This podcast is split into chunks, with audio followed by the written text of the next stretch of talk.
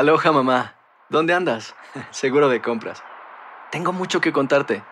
Hawái es increíble. He estado de un lado a otro con mi unidad. Todos son súper talentosos. Ya reparamos otro helicóptero Blackhawk y oficialmente formamos nuestro equipo de fútbol. Para la próxima te cuento cómo voy con el surf y me cuentas qué te pareció el podcast que te compartí. ¿Ok? Te quiero mucho. Be All You Can Be, visitando goarmy.com diagonal español.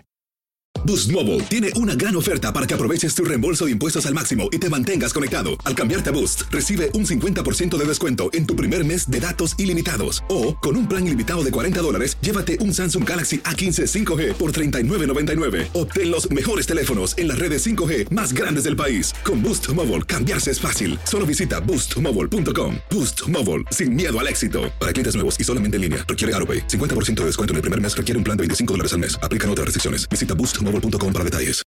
When you need mealtime inspiration, it's worth shopping Kroger, where you'll find over 30,000 mouthwatering choices that excite your inner foodie. And no matter what tasty choice you make, you'll enjoy our everyday low prices, plus extra ways to save, like digital coupons worth over $600 each week. You can also save up to $1 off per gallon at the pump with fuel points. More savings and more inspiring flavors make shopping Kroger worth it every time. Kroger, fresh for everyone. Fuel restrictions apply.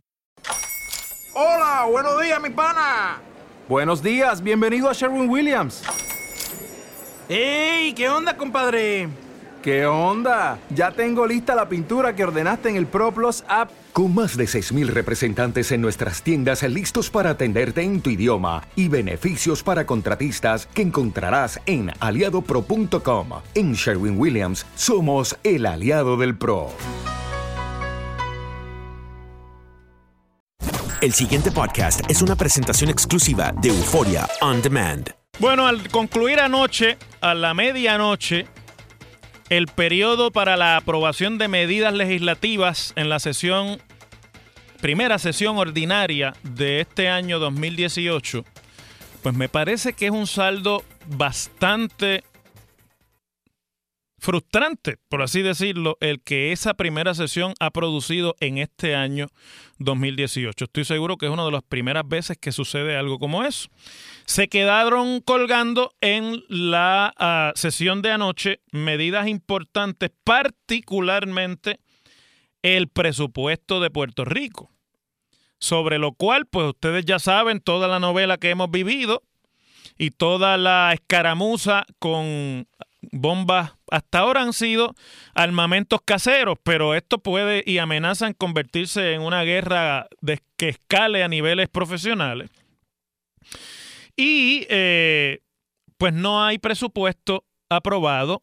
Me dicen mis fuentes legislativas que se van a nombrar los comités de conferencia, pero los comités de conferencia tienen hasta el día 30 para llegar a un acuerdo y la Junta de Supervisión Fiscal, que es en quien va a recaer por lo menos en el diseño de la ley promesa, eh, que no ha sido impugnado por nadie en los tribunales. Todo el mundo habla de que hay que luchar contra la Junta, de que la Junta es esto y lo otro, pero nadie echa para adelante.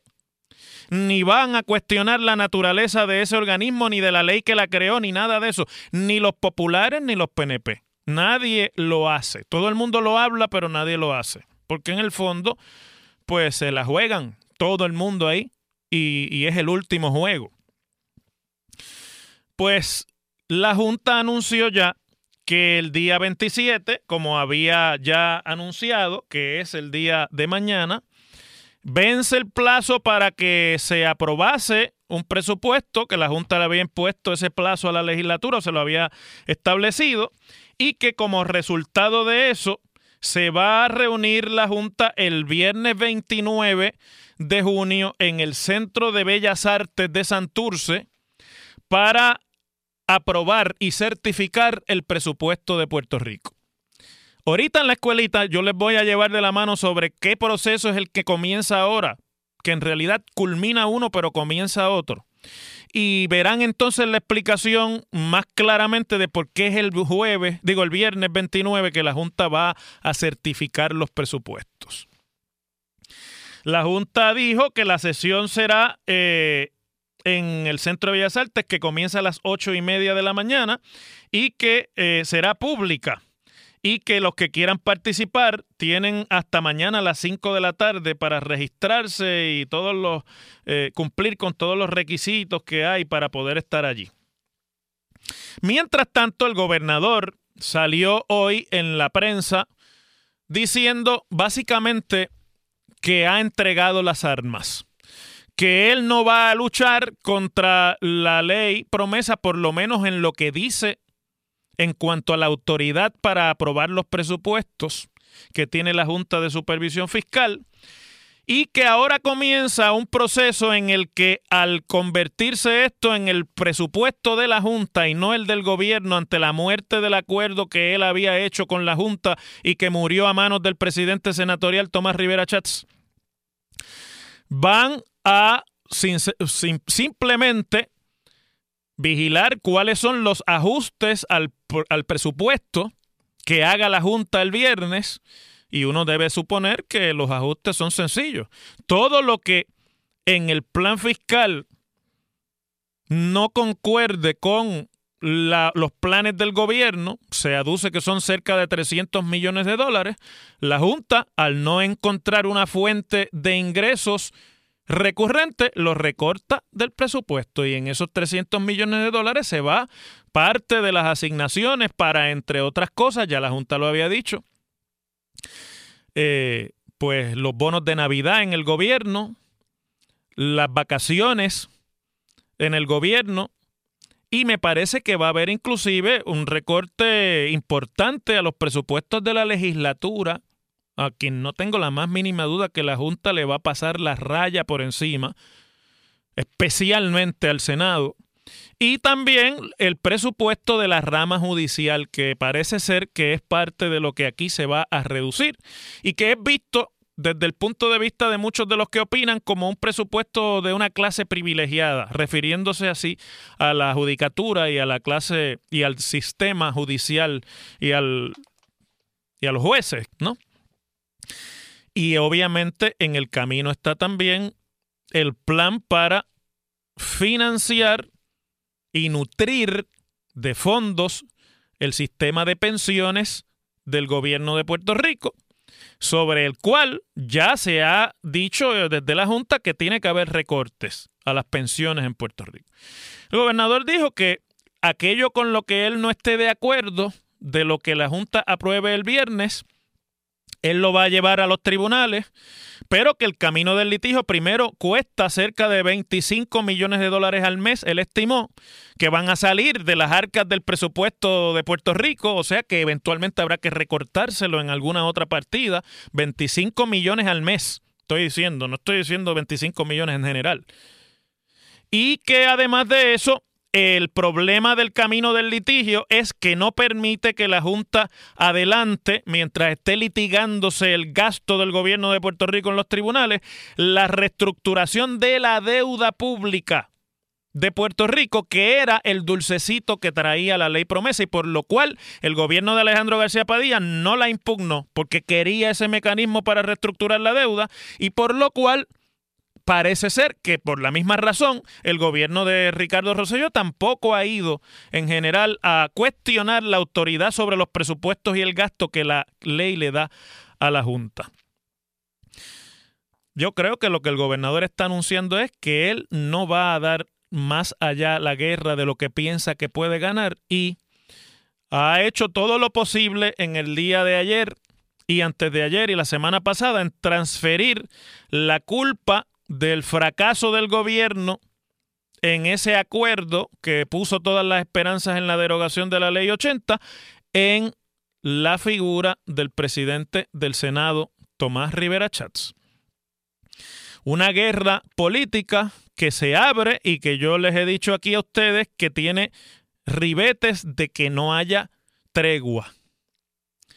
Y que ayer me decían unos amigos populares que escuchan estos análisis y luego me, escriben por las redes sociales que tuviera yo cuidado porque eh, el PNP después se va a unir y se van a echar el brazo y esto es un teatro entre Rivera Chats y el gobernador para confundir la opinión pública.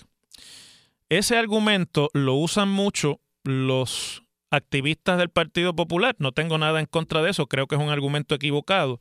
Pero los activistas del Partido Popular utilizan ese argumento de la, la trampa y la conspiración. Las conspiraciones son siempre malas explicaciones para cualquier cosa. Y el problema de las teorías de conspiración es que solamente satisfacen a los que las esgrimen porque en realidad no tienen arraigo ninguno en la en la racionalidad. Simplemente pues, usted empieza a elucubrar teorías nefastas hasta que dice, esta es la explicación. Yo no creo en teorías de conspiración. Y habiendo estado en la legislatura cuatro años y habiendo visto esto pasar tal y como está pasando en el PNP ahora, después que usted cruza ciertas líneas, después que usted menciona ciertas características negativas de sus correligionarios, Usted podrá aparecer en una actividad y empuñar una bandera, pero en el fondo, bien a lo profundo, no hay ningún tipo de cariño, ni de tregua, ni de colaboración. Miren, ustedes no creen lo que yo les estoy planteando, queridos amigos que creen en las conspiraciones. Yo les quiero plantear el ejemplo, porque estoy obligado a hacerlo, del Partido Popular. Ahora, no digo el cuatro años pasado, ahora, ahora lo que ustedes no oyen del Partido Popular porque no se sabe ni dónde está. Es una especie de fantasma que una vez existió en el panorama político puertorriqueño. Desgraciadamente no hay partido de la oposición. Y los populares sabemos, y yo se los digo, esa es la realidad que se percibe. No existe esa institución. Es un gran silencio.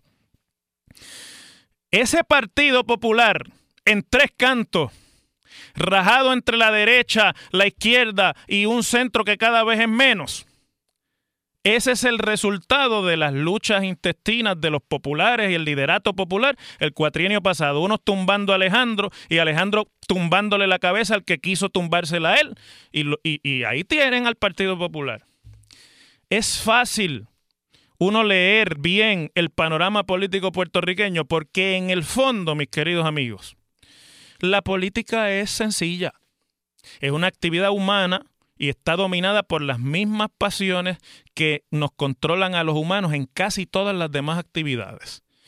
Así que decía Franklin Delano Roosevelt que el problema que tenían los teóricos es que eh, le buscan explicaciones muy complejas y complicadas a lo que en realidad es bien sencillo de entender porque es evidente. Y que eso pues puede funcionar en algunos niveles, pero a la hora de la realidad no explica. Y cuando uno hace el análisis comparativo, lo que tiene que utilizar es lo que tiene a la mano para analizar. La política puertorriqueña nos parece que no, pero ha cambiado para siempre después de promesa. Las reglas que gobernaban la política puertorriqueña, la relación de los partidos de unos con otros y de los propios políticos y líderes de los partidos políticos han cambiado para siempre con promesa.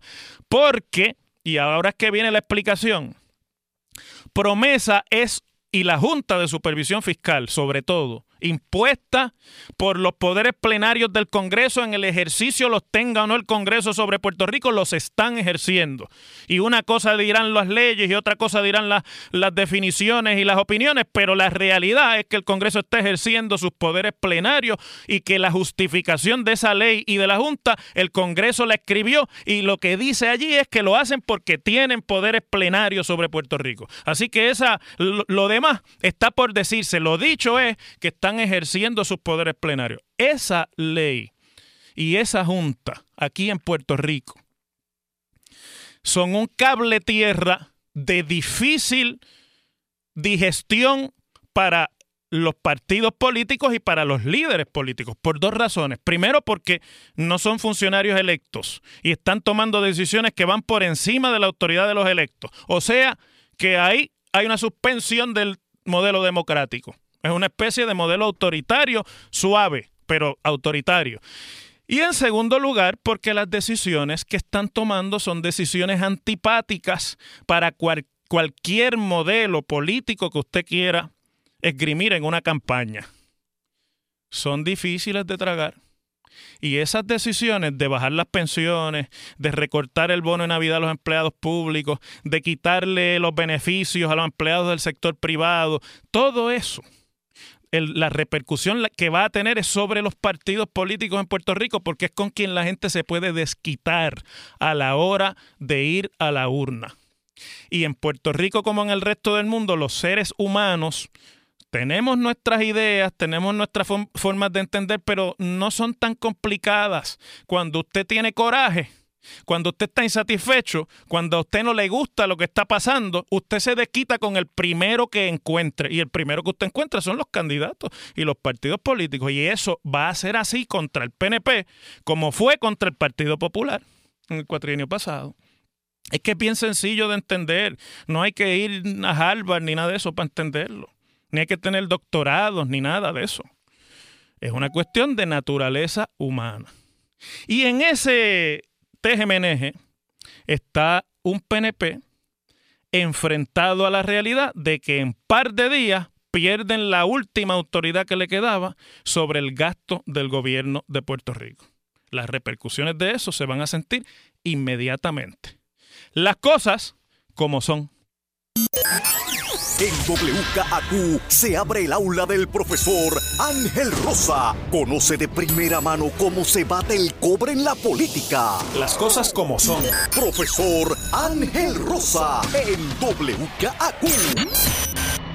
Bueno, ayer la alcaldesa de San Juan, Carmen Yulín Cruz, reaccionó a una serie de eh, artículos que han estado saliendo en el periódico El Vocero sobre la ampliación de la investigación de eh, las autoridades o de una investigación que alegadamente se lleva en la, en la Fiscalía Federal y el FBI sobre algunos contratistas del municipio de San Juan implicados en un presunto esquema de eh, favoritismo a la hora de las subastas, especialmente alrededor de eh, las fiestas de la calle San Sebastián. Hoy el periódico El Vocero ha tenido que aclarar, porque parece que una de sus fuentes pues no estaba correcta en esa información. Lo aclaran en una parte acá abajo de la página donde informan que en la nueva figura que se menciona en esto, un contratista de nombre Jeff Fontanes, que se le vinculaba con unas corporaciones llamadas Buena Vibra y Cosa Buena, pues ya no está en esas corporaciones, pero que contrario a lo que se dijo ayer, de que la buena vibra, esta corporación había desaparecido después de haber tomado los contratos, como implicándose que estábamos hablando de una corporación medio fantasma, pues que no es cierto y que Jeff Fontanes eh, no está ya en la corporación, pero que Buena Vibra continúa con sus operaciones como Buena Vibra Group y Cosa Buena y que no tienen relación de negocios y que Fontanes no tiene relación con la empresa desde su renuncia en agosto de 2016. Y el periódico ayer estuvo informando que la alcaldesa había ido a Minnesota eh, este mes pasado pago por este empresario de esta empresa que está implicado como uno de los está en el favoritismo este. La alcaldesa dijo ayer que no, que se lo había pagado la organización que la reconoció a ella y que este señor por lo que estaba allí, contrario a lo que dijo Georgie Navarro, es porque la mamá suya, la mamá de este señor Jeff Fontanes, también era reconocida en esa actividad eh, en Minnesota. Pero todo esto ha escalado a niveles mucho más allá de lo que informa el vocero en el sentido de que ha empezado desde la semana pasada una avalancha de renuncias en el municipio de San Juan, que empezaron primero con unos funcionarios hasta que se dio la renuncia del vicealcalde eh, Rafael Jaume, a la que siguió ayer la renuncia del director médico de la capital. Y además de eso, hoy, en un documento que en el programa de Jay Fonseca se leyó la renuncia del director de la Brigada de Impacto, que eh, como carta de renuncia es un buche de sangre, pero de muy sangriento. Es una de, las cartas de renuncia más sangrientas que yo he escuchado en mi vida. Pero descontándole el buche de sangre de este señor de la, de la Brigada de Impacto, que por lo que trasciende es porque es en el contexto de todas esas renuncias y porque como es tan fuerte en términos de la querella de este empleado sobre la manera en la que se sintió dentro del municipio y los chismes con otros jefes de directores y demás, pues por eso es que se le da tanta atención y se lee por completo porque crea el ambiente que se percibe, que se persigue, que es, y aquí viene el análisis político, están definiéndole en la opinión pública el carácter a la alcaldesa de San Juan. Usted tiene un enemigo electoralmente hablando y usted piensa que tiene suficiente información negativa sobre el carácter, no sobre las ejecutorias de esa persona, sino sobre el carácter, que tienden a hacer cosas que calan aún más profundo en el ánimo de los electores a la hora de tomar decisiones, usted define el carácter de esa persona negativamente para descontarle fuerza. Y aquí se está, se han unido el hambre con la necesidad. Usted ha oído en el PNP. Eso es una alegría tremenda porque permite cambiar el tema de la guerra civil que hay en el PNP y coger un respirito sobre lo mala que es la alcaldesa como persona desde el punto de vista de ellos. Y usted en el Partido Popular, para variar, oye un silencio sepulcral de todos los sectores porque a la hora de la hora nadie es amigo de nadie ni siquiera en los partidos políticos, y si con esto pueden liquidarla a la alcaldesa y sacarla del medio, pues va a haber más de uno contento en el Partido Popular. Lo que aquí extraña y lo que hay que esperar es cuál va a ser la reacción. Ayer la alcaldesa dijo que toda la investigación es una persecución política que desde el 2016 se está haciendo contra ella en las autoridades federales y demás. O sea, el papel, asumió el papel de víctima política tenga o no razón, esa es una respuesta, es una defensa. Pero hay que ver ante esta otra eh, empuje, hay que ver entonces cuál va a ser su defensa. Me sospecho que no basta con la defensa de la víctima. La alcaldesa tiene que salir proactivamente y coger ese toro por los cuernos y decir qué es lo que está pasando en el municipio de San Juan. Así es como se bate el cobre en la política puertorriqueña. Vamos a la pausa. En breve, con el profesor Ángel Rosa. Al regreso, revelado por la Contralora, esquema de corrupción en el municipio de Tuabaja. En mis fuentes en Washington, Tribunal Supremo de los Estados Unidos avala la política de control de inmigración de Donald Trump. Y en la escuelita, se acerca la hora cero del presupuesto y el profe te lleva de la mano a la ley promesa para lo que viene. Con eso regresamos con el profesor Ángel Rosa y su análisis científico y exacto por WKAQ. El pasado podcast fue una presentación exclusiva de Euphoria On Demand. Para escuchar otros episodios de este y otros podcasts, visítanos en euphoriaondemand.com. Aloha mamá, ¿dónde andas? Seguro de compras. Tengo mucho que contarte. Hawái es increíble.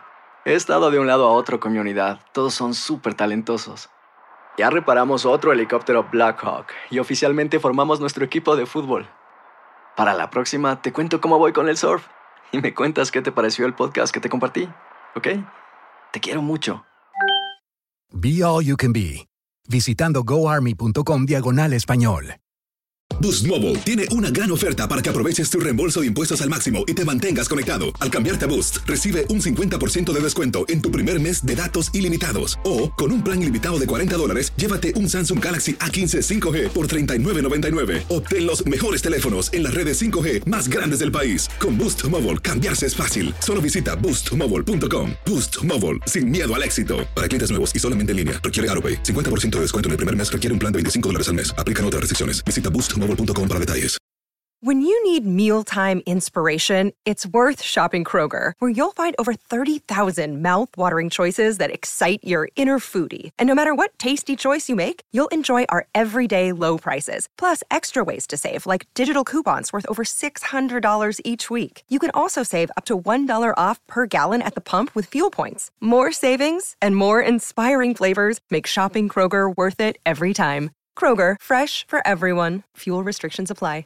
Dicen que traigo la suerte a todo el que está a mi lado. Y esa es mi mala fortuna. Basada en el clásico de Juan Rulfo, llega Univisión, El Gallo de Oro. Supongamos que la caponera puede inclinar la suerte a quien ella quiera. ¿Estás tardando en conquistarla? Con Lucero, José Ron y Plutarco Asa. Este gallo me está cambiando la vida. En una historia legendaria de amor y azar. No trates de cambiarme, no lo vas a lograr. El Gallo de Oro, lunes a viernes a las 9 por Univisión.